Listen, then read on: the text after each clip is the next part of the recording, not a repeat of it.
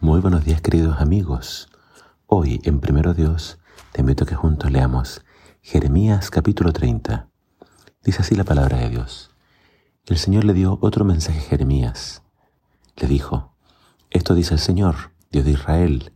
Jeremías, anota en un registro cada cosa que te he dicho. Pues acerca la hora cuando restableceré el bienestar de mi pueblo, Israel y Judá. Los traeré a casa, a esta tierra, que di a sus antepasados, y volverán a poseerla. Yo el Señor he hablado. Este es el mensaje que dio el Señor con relación a Israel y Judá. Esto dice el Señor. Oigo gritos de temor. Hay terror y no hay paz. Déjenme hacerles una pregunta. ¿Acaso los varones dan a luz? Entonces, ¿por qué están parados allí con sus caras pálidas y con las manos, manos apoyadas sobre el vientre, como una mujer de parto.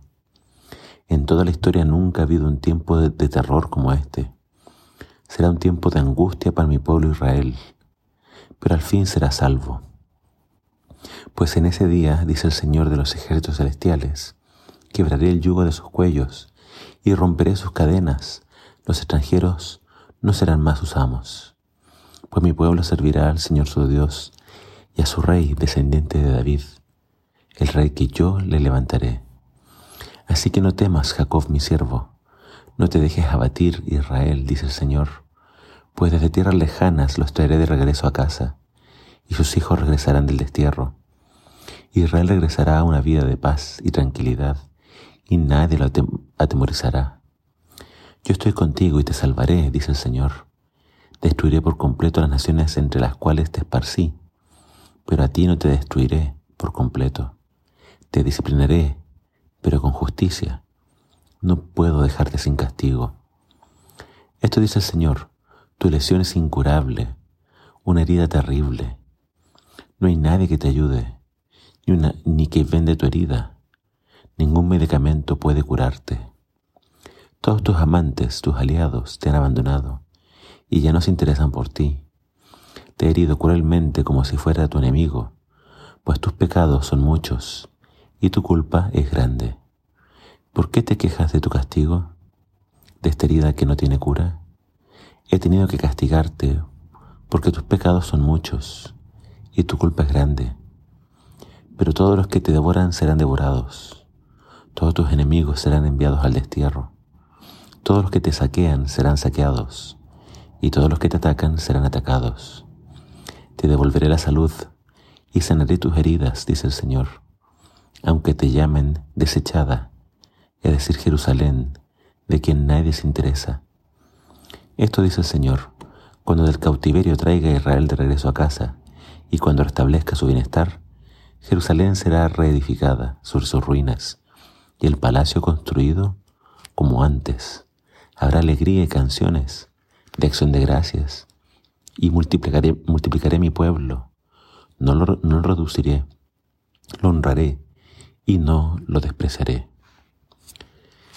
Acá encontramos hermosas promesas para el pueblo de Israel. Pero esas promesas están mezcladas con aún este mensaje de que se venía el castigo. El castigo, dice Dios, es necesario. La disciplina. ¿Por qué? Porque el pueblo tenía esta herida incurable. Tenía este mal que no podía ser remediado. Es decir, en esta enfermedad, en esta herida, se trató de hacer de todo.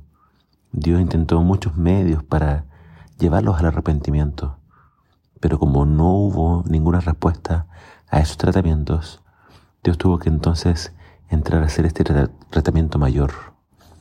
Es casi como si hubiese una herida en una extremidad y cuando ya no hay solución y corre riesgo de perder la vida, muchas veces el médico tiene que amputar es una decisión drástica que nadie quisiera vivir, pero con tal de salvar a su pueblo Dios tuvo que hacer eso. Un, castigo fuerte para que su pueblo reaccionara. Pero vemos acá las promesas de que ellos iban a volver, de que ellos regresarían, de que Dios castigaría a quienes les hicieron daño y que nuevamente volverían a multiplicarse. Una promesa importante es que Dios iba a gobernar sobre ellos y también su rey el descendiente de David.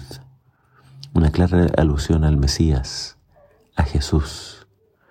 Entonces, eh, Dios les promete, esta ciudad, aunque sea destruida, se va a reconstruir sobre sus ruinas y ustedes se van a multiplicar y nuevamente habrán canciones de alegría, habrá gozo, eh, habrá gratitud.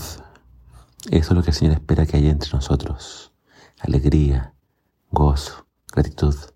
Los planes de Dios siempre han sido de felicidad, de bienestar para su pueblo, pero esa felicidad solamente llega cuando el pueblo se vuelve Dios de todo corazón.